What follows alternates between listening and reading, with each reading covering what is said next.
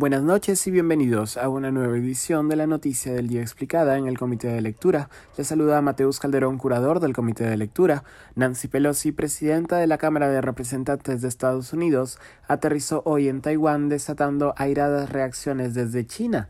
Las tensiones entre Washington y Beijing no habían escalado a tal nivel desde la visita a la isla de Newt Gingrich, quien fuera homólogo de Pelosi en 1997, y es que la isla de Taiwán es reclamada como territorio nacional por China que no ha cesado en sus intentos de apropiarse de la democracia autónoma que hoy congrega a 23 millones de ciudadanos.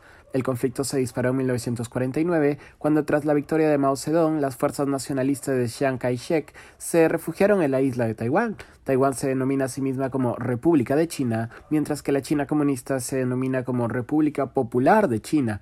Ambos liderazgos reclaman soberanía sobre la parte contraria, bajo el principio de una sola China, lo que genera una situación de tensión entre los países, que ha aumentado en los últimos años con las incursiones militares de China del gobierno de Xi Jinping.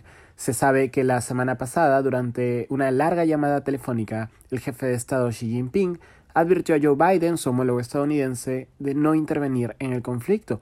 Pelosi, no obstante, se encuentra en Taiwán como parte de su gira por Asia, en una visita que recién fue anunciada en los últimos días. Esta es la última de una serie de acciones críticas respecto de China que marcan la identidad política de Pelosi, demócrata, además de sus constantes denuncias a las violaciones de, derechos humanos por parte del Partido Comunista Chino. En 1995, Pelosi llegó a desplegar una pancarta en la plaza de Tiananmen como acto de memoria respecto de las víctimas de la masacre homónima, un gesto de provocación inédito.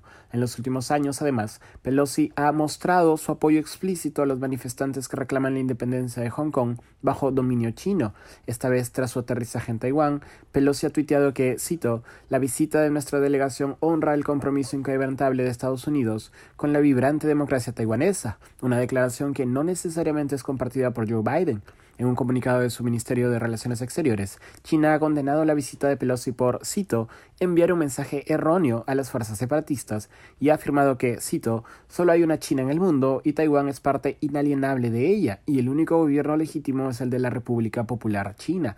Además de los mensajes, China ha anunciado ejercicios militares del 4 al 7 de agosto en las cercanías de la isla.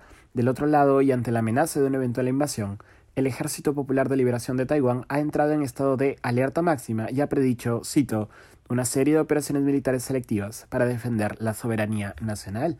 Esto ha sido todo por hoy. Volveremos mañana con más información. Se despide Mateus Calderón.